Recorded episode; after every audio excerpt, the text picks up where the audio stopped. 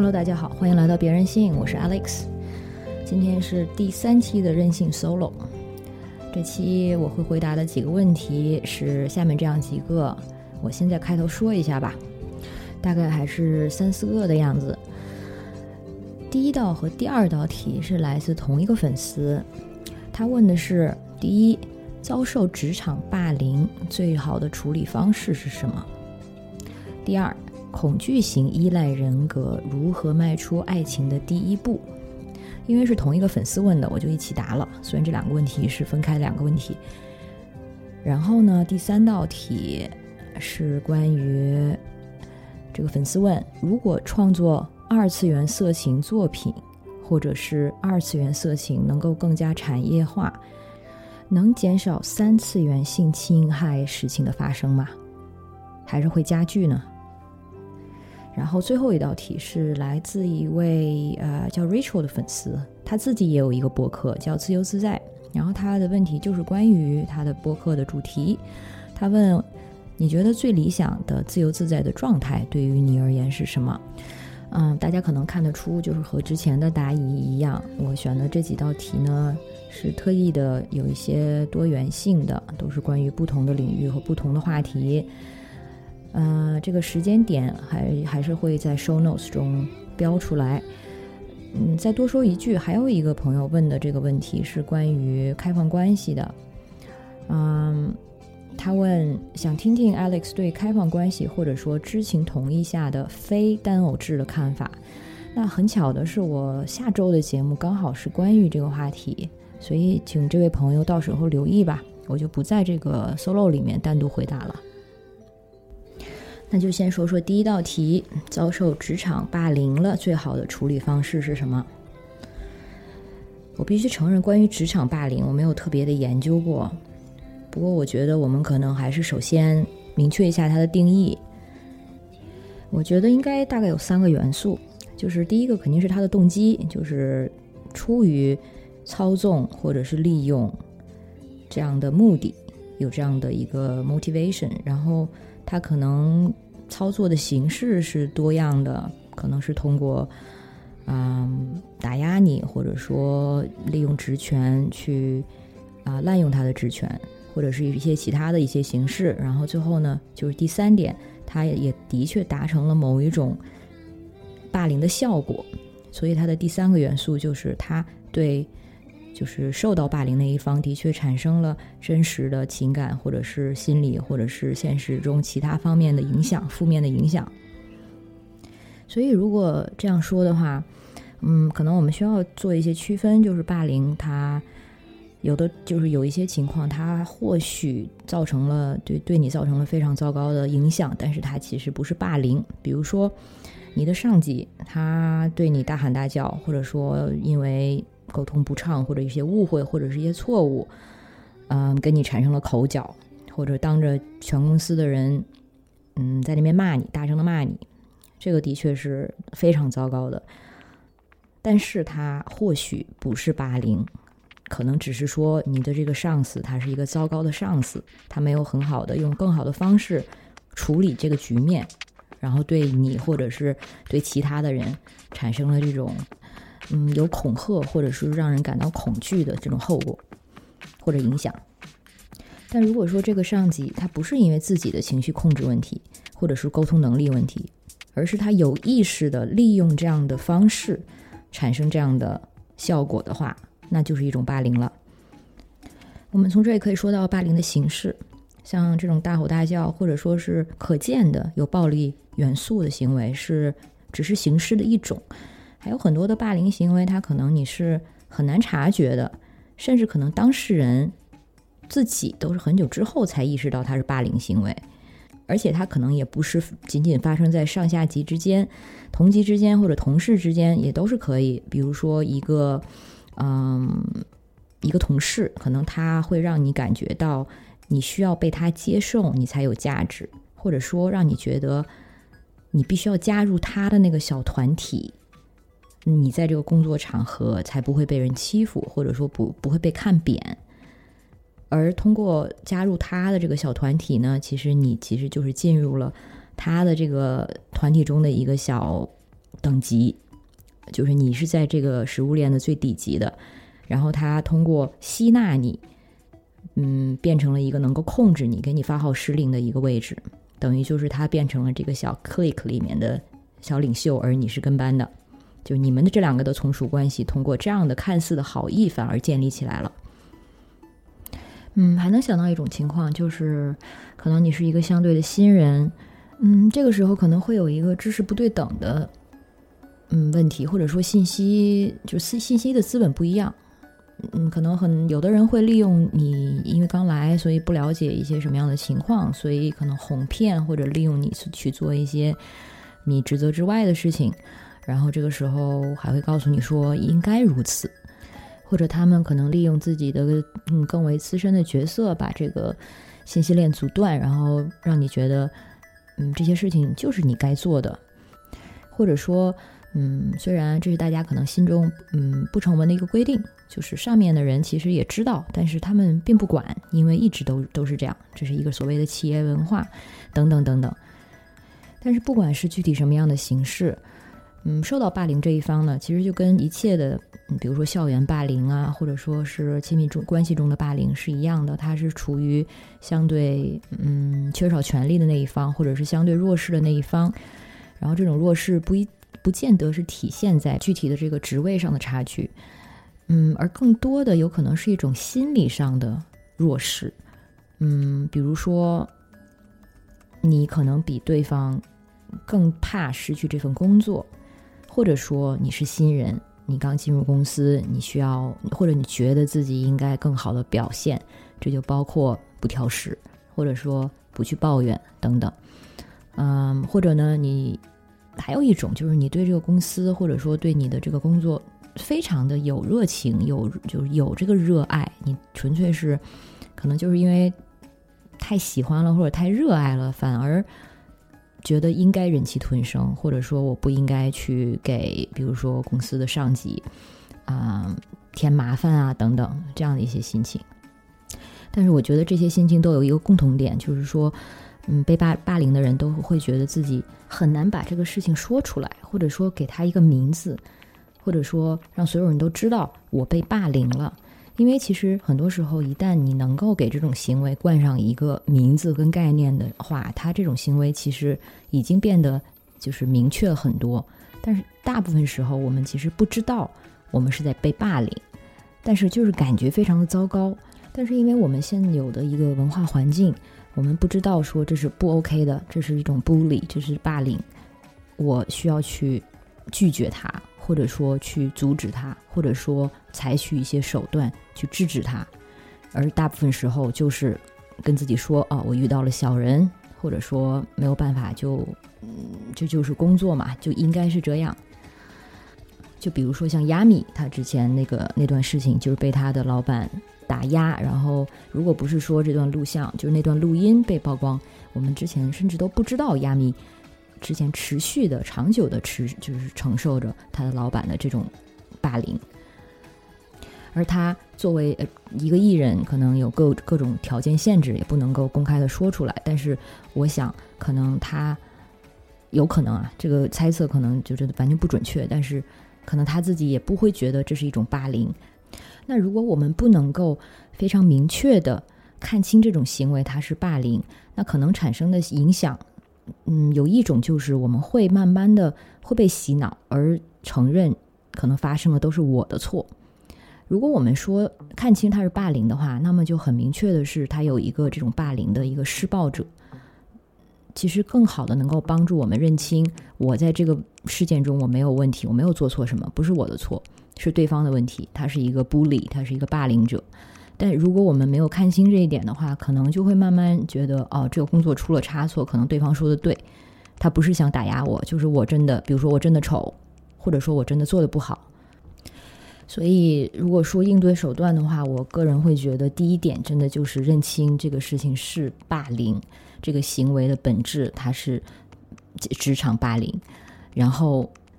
有了这样的一个嗯角色的定位之后。我们可能才能够相应的去采取一些措施或者手段，然后关于不霸凌呢，我我忘记之前是在哪里看到过一句话，它虽然就听起来有一些想当然，或者是有一些嗯太理想化了，但是我们可以稍微尝试去理解一下，就是这句话就是说，没有你的允许，没有人可以欺负你。就是说，霸凌它产生这个关系，它是有一个双方的一个 dynamic。当然，并不是我们是在责备被霸凌的人，而是说，像之前说的，因为很多人没有意识到自己在这个角色里，或者没有意识到有人在这样的操纵你，或者是在这样的伤害你。但是，一旦意识到之后，我们其实是可以选择，嗯，中断这个关系。就是即使在没有还没有任何外力介入的这个条件下，其实，呃，有一个可能就是。我们可以表现出让这个霸凌者知道，我不是那个软软柿子，你不要再捏我了。说白了，其实就是这样。其实我会觉得这还有一点像，就是电车痴汉那个场景。嗯，我们之前在聊这个性骚扰这个话题的时候，嗯，其实和一些朋友也都是聊到一个比比比比较表面的一个嗯方案吧，就是如果你想避免。被性骚扰的话，当然除了那些更深层的结构上的这些问题，可能我们最直接的一个建议就是，你让自己看起来厉害一点。因为一个就是很明确的观察，就是这样的性骚扰者，他们真的是有选择性的，就是在找目标的时候，他们会找他们会认为不敢大声喊出来的、不敢还击的，然后比较好欺负的软妹子。所以，虽然这个听起来会有点不正确，就是为什么我需要为这样这些人考虑，去改变我自己的作风？嗯，但是如果我们要回答一个非常实用主义的“我该怎么做”这样的问题的话，可能我觉得这个 方案不得不说。所以，就是会有这种霸凌倾向的人、习惯的人，无论是职场还是在校园，还是在其他的关系里，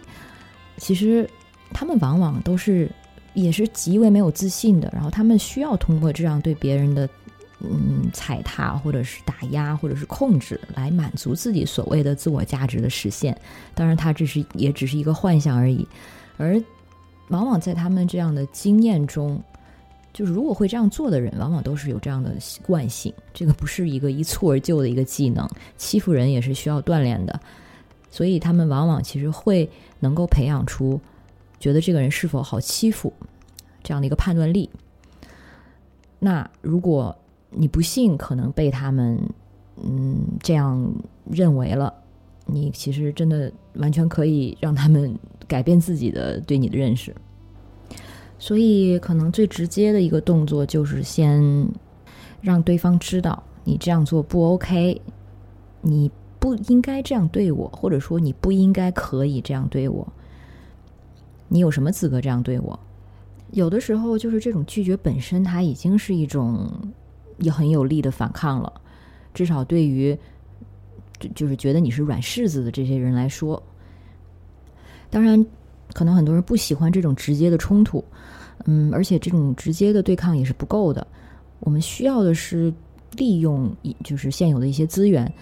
嗯，我觉得可能在，尤其是在东亚的这样的环境下，工作环境还有一个文化的因素，就是我们可能不太愿意去做越级这样的事情。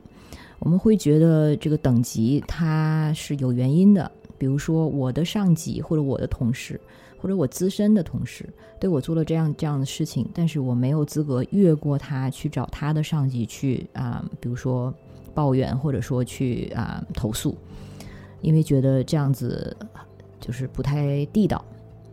但是如果不这样做的话，其实你怎么知道就是上级对你是否能够提供一些帮助和支持呢？还有，你可能会觉得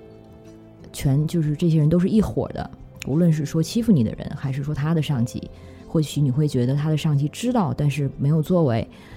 就也无端的会滋生很多不必要的，你可能对其他。就是同事的不信任，还有对整个公司的不信任，然后也就很难去去培养良性的同事的关系和友情。所以我觉得就是该走的路径或者是渠道，比如说找公司的 HR，嗯，人人力资源部门，或者说去重新翻看你的合同上面有没有这方面的保障，嗯，这些也是非常必要的。因为霸凌它可能会产生的一个特别糟糕的心理上的后果，就是觉得让你觉得你完全被隔离了，你是非常孤独的，没有人知道你的经历，也没有人来帮你，嗯，甚至说这些人他们可能就是看着你在被欺负，但是却没有人向你伸出援手。但有的可能，有的有的时候的确可能是很多人不知道发生了什么，嗯，所以我觉得破除这样子特别的。孤立，然后孤单的一个状态的，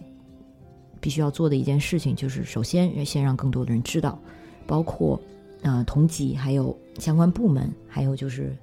相关的上司。最后一点呢，就是无论你是在做这种正面的对抗，还是就是找一些其他的渠道解决，嗯，我个人比较确定的一点就是，如果是霸凌别人的人，他其实往往心里知道。自己做的不够好，就是说他对自己肯定是没有绝对的自信的。嗯，一个有绝对的自信，或者说其实你知道自己够有有力、够 powerful 的人，他是不需要通过这样的方式去得到认可或者是自我满足的。所以会这样做的人，他其实就是因为心虚。但这个时候一个问题就是，往往被霸凌的人，或者说被他们挑中的这些所谓软柿子，嗯。也是没有那么的自信，就是因为这样子，他们才挑这些人，因为觉得他们觉得这些人没不太可能，就是把发生了什么说出去。嗯，但是如果你知道这些欺负别人的人，其实就和你心里一样的没有自信，一样的没底，其实你就拆穿了他们的这种 bluffing，他们的吹牛。很多人这样的人都是虚张声势的纸老虎而已。嗯，不过如果是。I don't know，像亚米的老板这样的高位者的话，嗯，我觉得他们也的确是有这种霸凌别人的习惯。但是你或许在在在这样的关系中，然后你想就是采取一些措施的话，的确需要想的更多一点，包括比如说收集证据、录音啊等等这样的事情。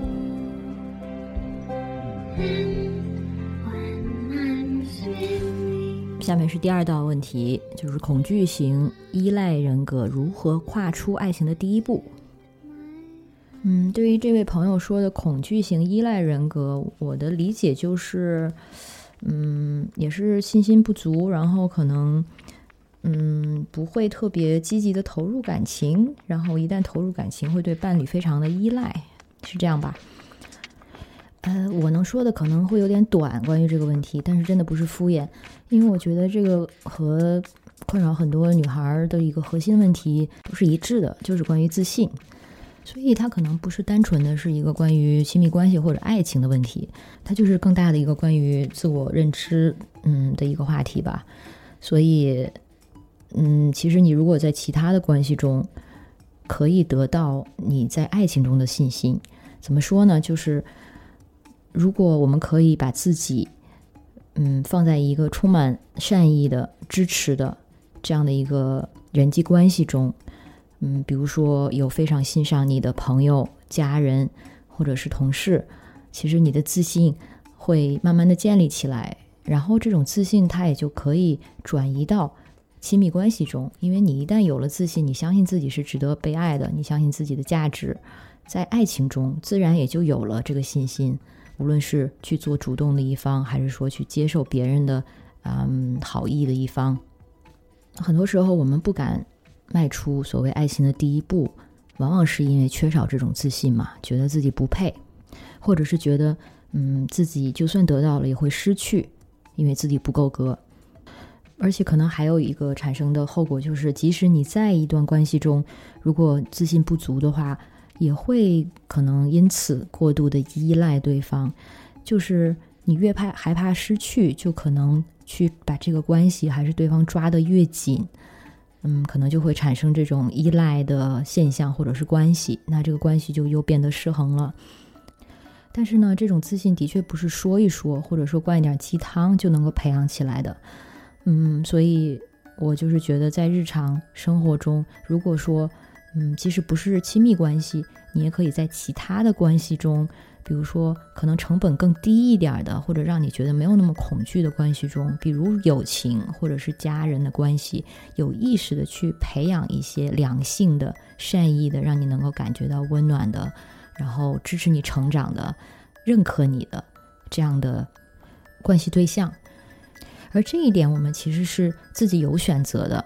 嗯，即使是家人，虽然家人可能是最难过的那一道坎儿，而且我们很多人其实缺少自信，是跟原生家庭多少是有关系的，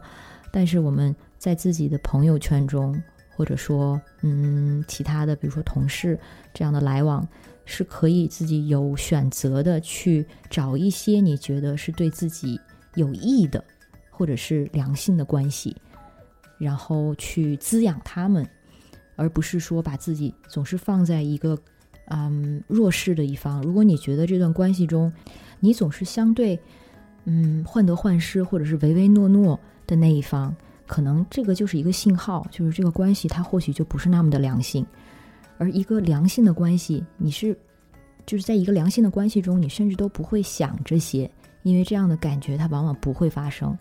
因为这样的关系里，你就会自然的会觉得我很好，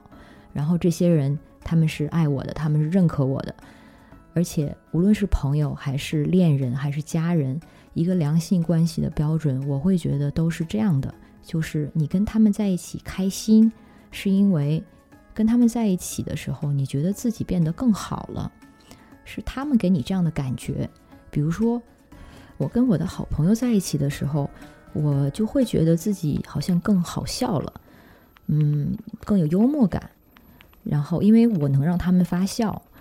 嗯，工作关系也是一样。如果是一个良性的、理想的工作环境，你会就是不会去怀疑自己我是否有价值，因为你在每一天的每一个时刻都会有这种感觉，觉得你是被认可的，你的工作是有价值的。所以说白了就是，嗯，去找那些。珍惜你的人，去向他们靠近，从他们身上吸收他们对你的暖意，然后同时呢，当然也是这样去回馈他们。而一个理想的亲密关系也是这样的，你的伴侣应该是让你会觉得你是最美的，你是最理想的，就是你怎么打扮都对，而且甚至不是那种你每天需要。去问他，我今天美吗？我今天打扮的怎么样？当然，除非是你就是想听一些赞美，但是你不是因为出于对自己的怀疑而问对方，你看我今天怎么样？所以，无论是什么样的关系，亲情、友情，还是亲密关系，如果对方会让你产生自我怀疑，会觉得我不配的时候，可能这段关系就。有一些问题，他可能就不是至少在现阶段最适合你的，那也就不用强求的去抓着他不放，因为真的每个人都有适合自己的关系，而也恰恰是这样的关系，可能是最适合你迈出所谓爱情的第一步的。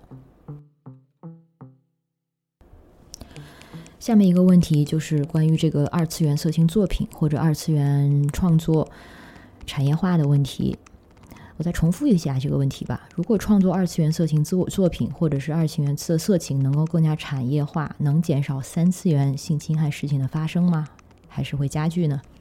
这个问题其实层次有点多，而且我觉得很明显，这个朋友他也是好好想过的，因为他问的非常的具体，就是他说二次元色情作品，然后跟三次元现实中性侵的关系。嗯，我觉得可能首先要说的就是色情品跟性暴力的关系，就是关于色情品 （pornography） 和所谓性暴力这个这方面的学术研究也挺多的，但是到目前其实真的是没有定论。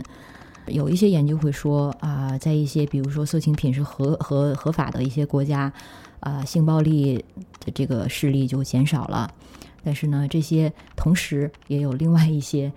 研究说这个没有这个趋势，或者说这个啊趋势是所谓的 inconclusive。而且另一方面呢，也有研究的确显示，色情品或者说消费色情品，它的确可能某种程度上刺激嗯，就是观赏者的这个性冲动，或者说让观赏者呢更加的脱敏。就是他们可能色情品看多了之后，会觉得某一种程度的这种性暴力它是正常化的。就比如说我们在经常在主流的色情作品中看到的那种性关系或者是性暴力，嗯，尤其是可能对于呃相对年轻一些的人来说，会觉得哦，性就是应该是这样的，所以可能在自己的性实践中也会因此有一些。啊，其实是不 OK 的一些暴力倾向，呃，或者说他们对所谓的这种呃平等的、有知情的这样的性关系，就不太能够从色情作品中啊得到这方面的教育跟启发。举一些更具体的例子，就是嗯，比如说在六十年代、七十年代，在欧洲，像丹麦、瑞典、德国。做过这样的研究，发现，嗯，就是在这些色情品合法化的环境下，在那个时期，性犯罪的确有降低。但是同时呢，又有研究显示，可能更新进的，比如说九十年代的有研究会显示说，啊，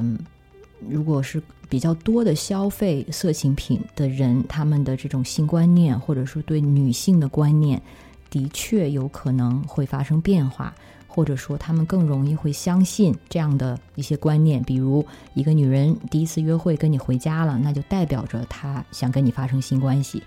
因为很多色情品中传达的信息或者是那个场景都是这样的。然后本身色情品，他们也在发生着变化，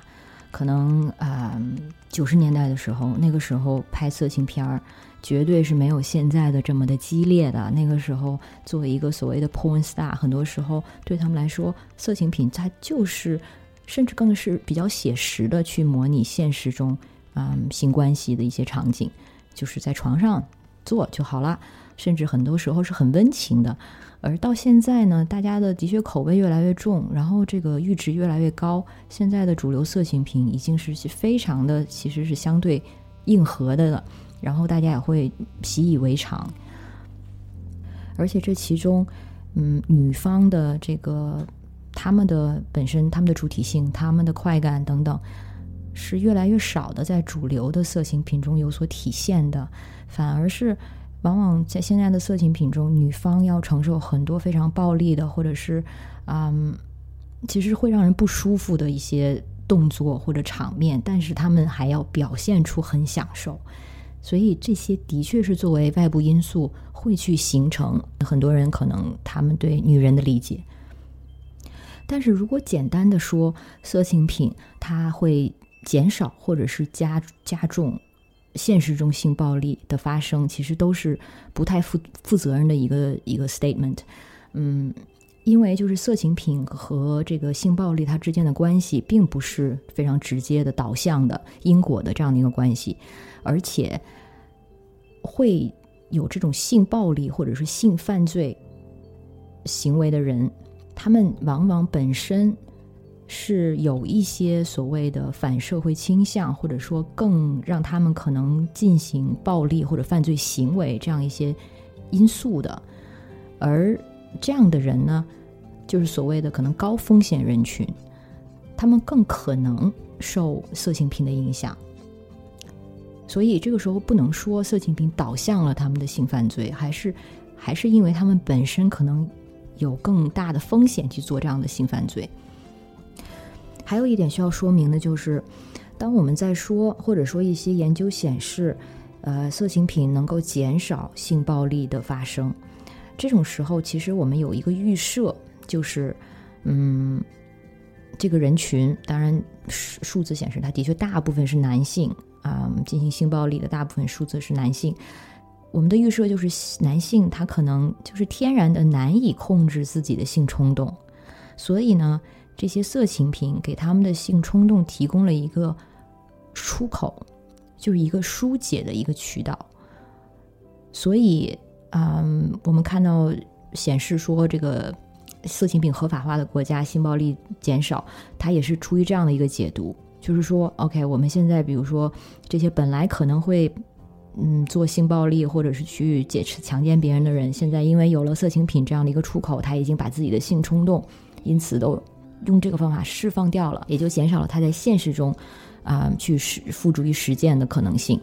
但是呢，这个预设它也是有一些问题的，就是男性他的性冲动真的是难以控制的吗？他是真的只能去通过疏解，就像管道一样，不疏解它就会爆炸吗？这个本身又是一个问号。我们所知的是，男性就是比如说有睾丸酮这样的因素，他在性欲上的确会和女性呈现有不同。睾丸酮它。某种程度上的确会让人更有性欲，会让人有性更有性冲动，但是所有这一切的前提都是，这个性冲动真的到了我们个体作为社会人难以控制的程度吗？所以把这个性冲动或者是啊性犯罪归结为所谓的荷尔蒙或者是男性本能的这种所谓的生理缺失、生理缺陷、生理因素，它其实也是不负责任的说法。那。还有一种情况，也是我看到这个问题，其实首先想到的一个很大的话题，就是关于恋童癖。因为其实现在说到二次元色情作品，用二次元就是或者说用虚拟色情作品来做一个减少现实性犯罪的出口，这个策略其实更多的是被应用在啊恋童癖这个人群或者是这个话题上的。那关于恋童癖呢，我就必须稍微展开一点说。恋童癖它是一个可以说是在我们现有的嗯性观念的环境中，公众最有统一认识的一个性行为，就是它是嗯几乎是不可原谅的，然后是绝对是为人不耻的。就即使是在性实践中，其实有很多的灰色地带。啊，比如说各种的性癖，呃，或者更说早一点，比如说同性恋，他曾经也经历过这样的阶段，就是被啊罪化，他被当做一种犯罪行为，然后或者呢是从道德上或者从宗教上，把它看作一种不能被社会接受的一种非常低下的行为。但是这些时期，就是这些渐渐大家都可以接受了，但是大家现在就是。仍然是当说到恋童癖的时候，还是非常的一致的观点，就是这个东西它不行，恋童癖是最不能被饶饶恕的一群人。可能一些美剧里你可能会看到过这样的段子，就是一个人他即使在监狱这样的环境，如果你是如果这些狱友们知道你是一个恋童癖的话，你在监狱里，即使是在一群可能即使已经是在嗯道德地位上因为犯罪。然后地位很低的这样一群人之间，恋童癖也绝对是最低下的一群人，他们在监狱里都会遭就遭到其他狱友的道德审判。然后在性癖的社区里也是这样的，就是你是如果你是恋童癖的话，你是不配和其他的性癖一样，嗯，得到可能的理解或者尊重的。当然，这一点无可厚非，我们都能够理解这样的观点的出发点。因为如果你对一个嗯儿童、一个少年、一个在年龄上或者他的这种智力发展各方面都没有办法给出一个成年人一样的这种知情权，你和这样的一个人发生了性关系，那这个关系就不可能是平等的。就是你作为成年人的一方是绝对有法律责任的。那如果这样的说的话。嗯，关于恋童癖还有什么需要解释的呢？那就是我们其实很多时候混淆了恋童癖和性侵儿童这两件事。恋童癖它在某一些人身上，它的确是一种难以改变的性倾向，而性侵儿童它是一种犯罪的性行为。不是说所有有恋童倾向的人都会真正有性侵儿童这样的行为，但是反过来也并不是所有的侵犯儿童的人，他们其实都是出于自己的恋童癖。所以我们现在往往说到恋童癖，直接反映的就是说，这个人即使他还没有，但是他早晚会成成为一个侵犯儿童的人。但是其实这是把恋童癖。和性侵儿童这两个，一个是医学概念，一个是司法概念，一个是他的嗯情感倾向或者说他的生理倾向，一个是他的行为，把这两个混淆了。必须强调一点，就是我当然不是说在用这样的生理基础去为有性侵行为的人做解释。嗯，但是呢，就是近些年的科学研究的确越来越嗯明确的显示，很多恋童癖，他们其实并不会把自己的欲望或者是啊幻想或者是想象付诸于行动，因为他们知道。这样的性倾向，如果说把它实践的话，是就是犯罪的。嗯，举一个可能不是绝对准确的例子，就是有一些人会幻想强奸，然后会因此非常的恐慌，然后就会想啊，难道我是这样的人吗？其实，我们的幻想或者说思想，其实跟行为是完全可以分得开的。或者说，有一些人，他们真的是有所谓的强强奸想象的，这个东西可以让他们哎能硬起来，或者是为让他们就是有兴趣。但是他们知道，在现实中，强奸他是犯法的，他不可能会把这个东西付诸于实实践，所以他可能会在某一些可控的环境下，比如说找呃字母圈的玩伴，或者说在一些设定了特定规则的条件下。去满足这样的幻想，当然这些是属于相对相对幸运的吧，嗯，他可以不在不触犯别人的嗯利益，还有不触犯法律的条件下得到满足。大部分人可能还很难，而有恋童癖的这一群人，他们其实是没有这样的条件的。你想象一下，可能很少有。即使是字母圈，它也不存在说让有恋童癖的人可以在一个安全的、可控的环境下完成自己的性幻想，得到自己的性满足这样的条件。因为前提是我们不可能让一个儿童参与到这样的圈子里，呃，和一个儿童的这样的性关系，它永远不可能合法的存在，无论是在什么样的 play 或者是什么样的圈子里。而在我们的现实中呢，媒体还是。呃，公众话语中，我们都是直接把恋童癖和对儿童的性侵画上了等号，因为我们所知的，比如说有这种性侵啊事例发生的时候，嗯，这也就是我们对恋童癖的所有的知识了。我们所有的知识都是来自这样的犯罪行为，那我们自然会可能以为，嗯，就是恋童癖它本身就是犯罪行为，但是。有这样的倾向，但是没有付诸于实践的，像刚才说的，其实大有人在。啊，我不知道说到现在会不会让一些人觉得不舒服啊？因为毕竟恋童癖这个话题，它是非常有张力的，而且非大家说到这个话题都是有一定的这种嗯社会公认的道德标准在的。但是其实一切有非常统一的这种公共判断的话题下面，其实都是有很多其他的层次。我现在说的可能就是这样的一个层次，而且这个也的确是在即使学术界都是非常嗯新进的一种研究方向，因为即使是在学术界，即使是在比如说精神健康领域，对于恋童癖也是存在的同样的道德判断的，嗯，但是其实这个本身是有点有一些不妥，嗯，我可以向大家推荐一个电影，应该就是去年的。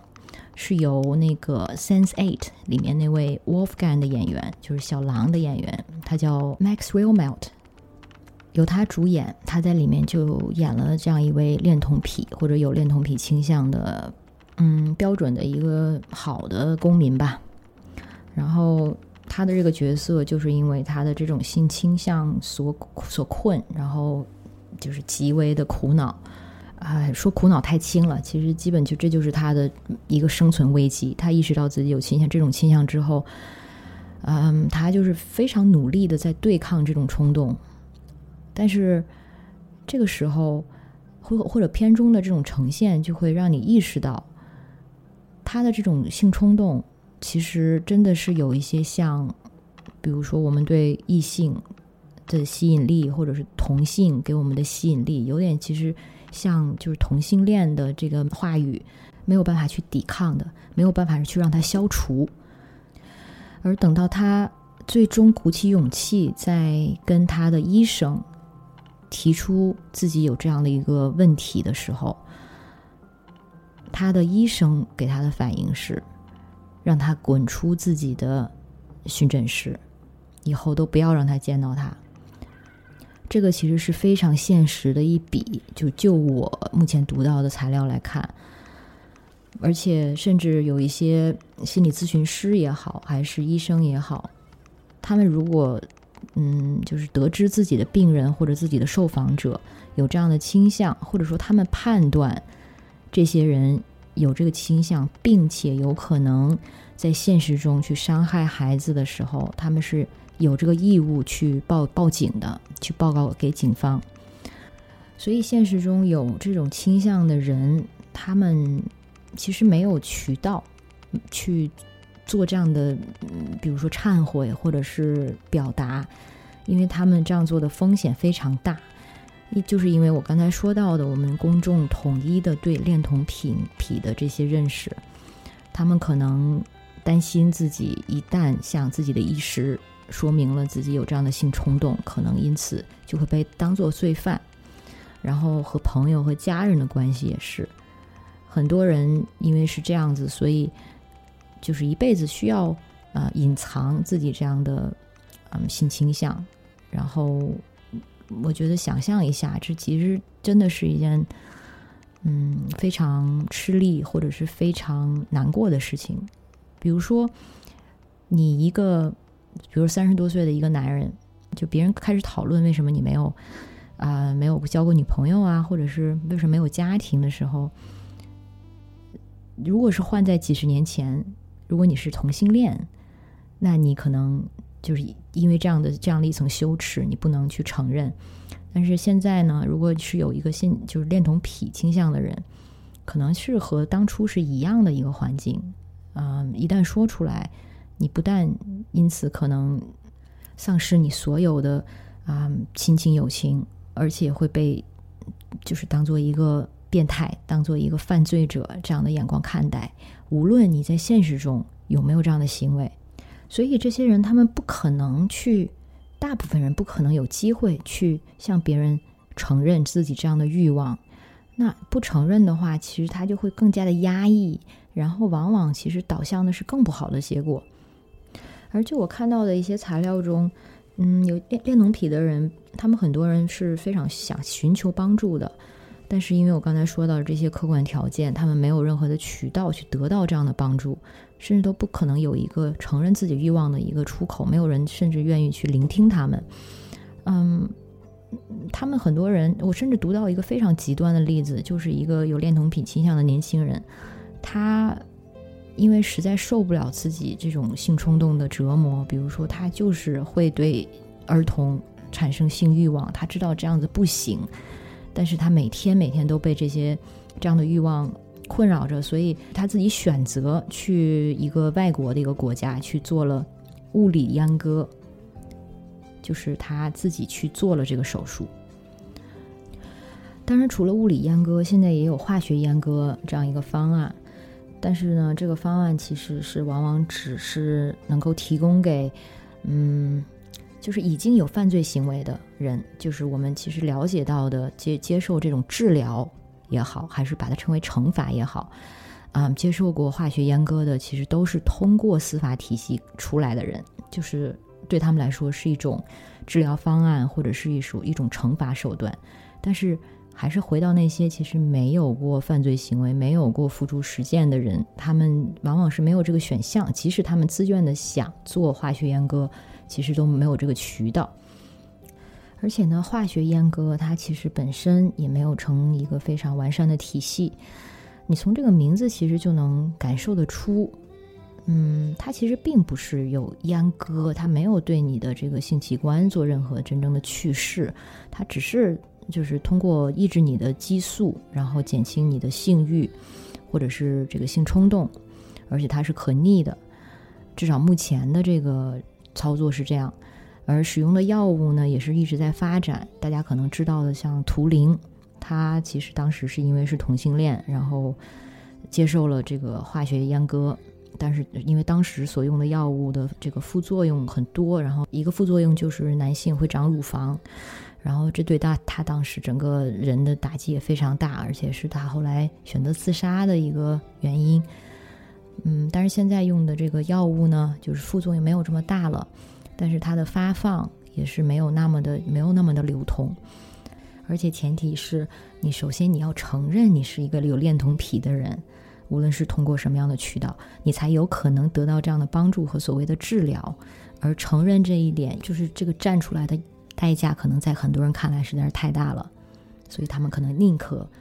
就是自己去通过其他的地下的方式。包括可能自己去买荷尔蒙药物，或者是通过啊暗网的一些儿童色情品去自自己去自己解决这个问题。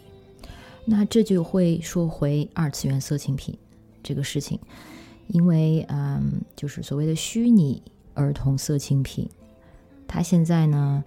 可以说是被看作一种。不能说是理想的，但是相对至少是可以讨论的一种提供性疏解的一个方案，因为它是虚拟的，所以其实没有任何真实的儿童在这个过程中受到伤害。而同时，如果我们嗯认识到说，至少对一些可能是出于生理的基础，或者说的确是就是所谓那句话 “born this way”，生来就有这个恋童癖倾向。而且是生理上的没法改变的，有这种倾向的人来说呢，如果说他们可以通过这种方式得到生理上的满足，那的确可以抑制他们在现实中把欲望付诸于实践的可能性。但是这里面非常需要强调的一点就是说，它是二次元的，或者说它是虚拟的色情品，就是没有真实的儿童，嗯，卷入其中，没有真实的儿童被利用、被剥削。所以，他跟我们说的这个现在可能在市面上流通的，而且是大家都非常恨之入骨的一些儿童色情品，它是有本质不同的，因为那些里面是有真实的儿童的。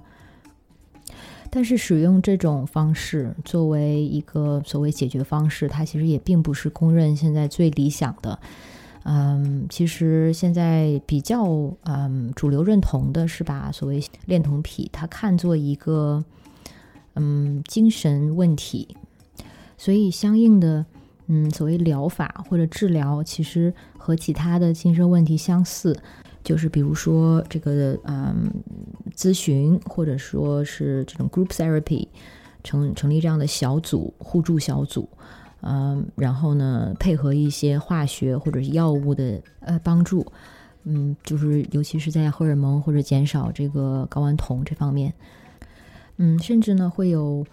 心理学家或者是权威人士，他们的确认同的，就是恋童癖，其实它和同性恋一样，它是属于一种性取向的，只不过这种性取向不是基于对方的性别，而是基于对方的年龄，它只有对特定年龄这个年龄段和这个符合这个年龄段的这个，比如身体特征的人会发生兴趣，但是问题是。同性恋的对方只是性别不同，但是恋童癖的这个对象他是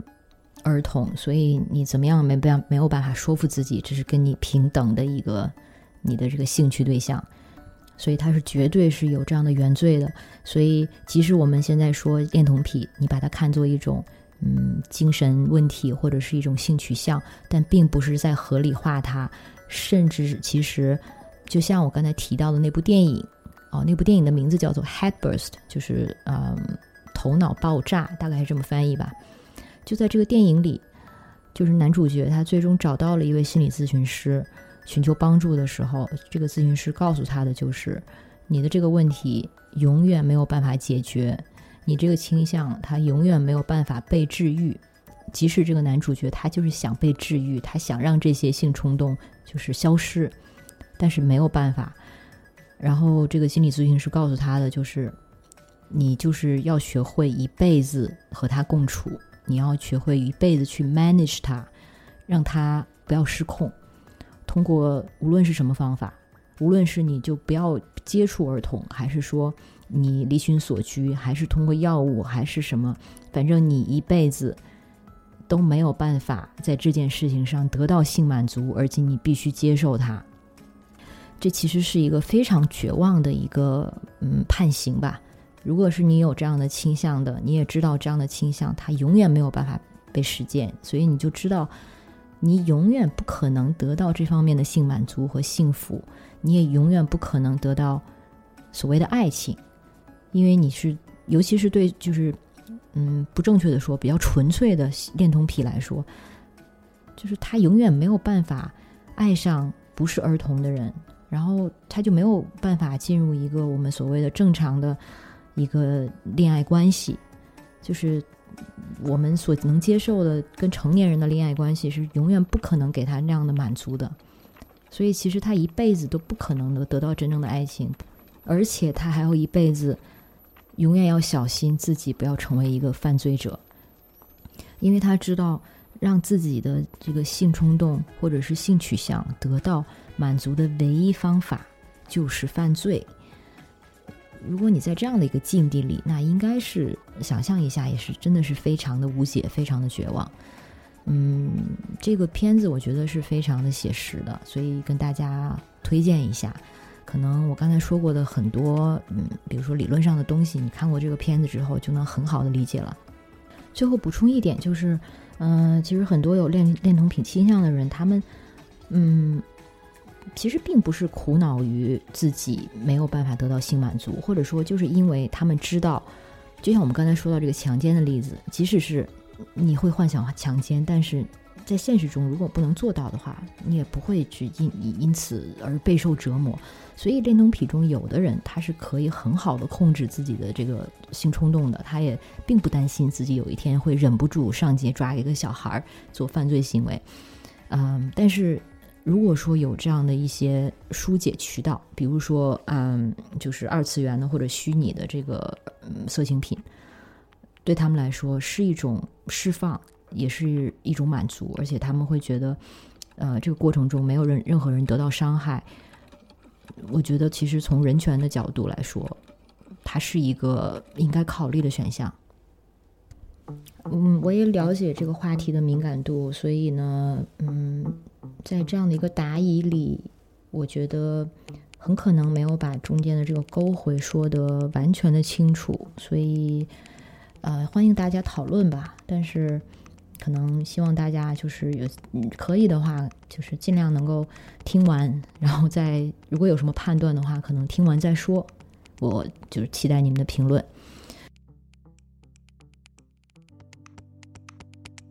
最后一个问题就是我说的这个 Rachel，他的这个自由自在的博客给我提的问题，关于